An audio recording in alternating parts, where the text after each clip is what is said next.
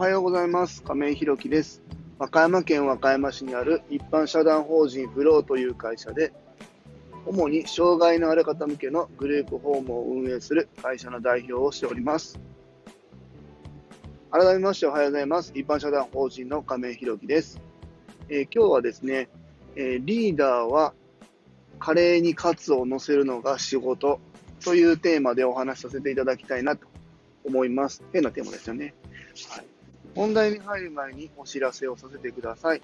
一般社団法人フローでは来年の2月に和歌山市三日面というところで障害者グループホームを開催いたします。それに伴いまして入居者様とスタッフを募集しております。そちらの詳しい内容は公式 LINE やノートでも書いておりますので詳しくは概要欄の方をご覧ください。そんなこんなで本題です。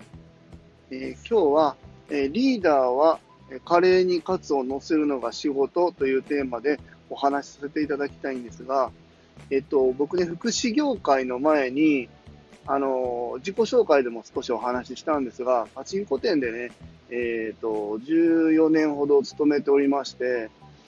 えっと、店長というかね、管理職っていうのも、えー長くさせていただきました。うんでそんな中でね、仕事をずっとやっていく上で、まあ、いろんなプロジェクトというか、えー業務が、まあ、日々あるわけですよね。えー短期的な、今、日々の売り上げとか、えー目標だったりっていうところもあるし、え中長期的なね、え新店舗だったり、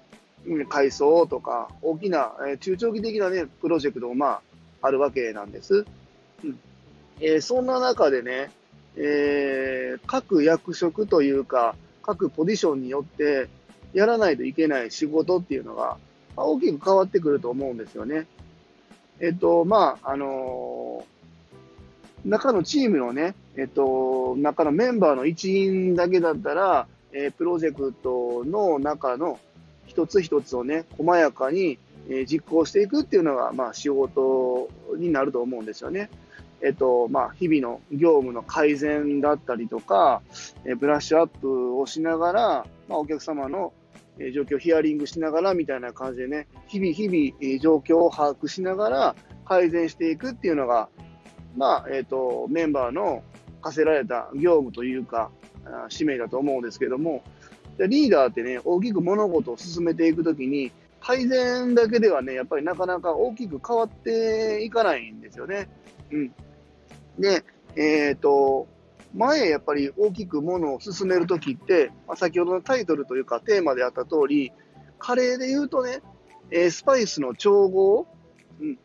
えっ、と、例えばガラムマサラをちょっと多くした方がいいんじゃないかなとか、うん、あの辺、まあ、このスパイスはもうちょっと強めに効かした方がいいんじゃないかなとかっていう、その微調整をね、するのが、あの仕事だと思うんですけど、リーダーっていうのはカレーにカツを乗せるのか、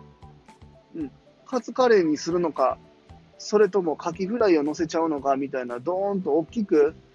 ご飯の量とかそういう微調整じゃなくって、そういう大きなところを求められるのが仕事なのかなっていうふうに、まあ、思います。リーダーがそのカツをドンと乗せるっていうことを決めたら、次はまたそのメンバーが、えー、とんかつの豚肉の厚みはどうするのかとか、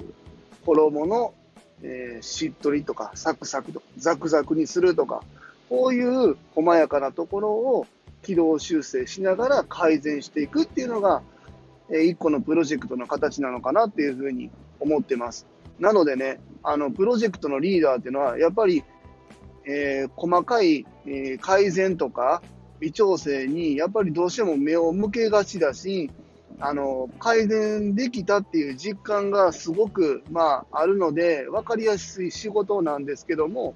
やっぱりリーダーはね、求められてる仕事っていうのは、えープロジェクトの方向性だったり、そもそものプロジェクトの立ち上げっていう部分に関わってくる大きな仕事だと思いますので、この辺はね、えっと、与えられたポジションで、しっかりその業務をね、分担しながらやっていくっていうのが大きな役割なのかなっていうふうに思います。今日は、えリーダーはカレーにカツを乗せるのが仕事というテーマでお話しさせていただきました。最後までお聞きくださりありがとうございます。次回の放送もよろしくお願いいたします。今日も素敵な一日をお過ごしください。一般社団法人フローの亀井宏樹でした。それではまた。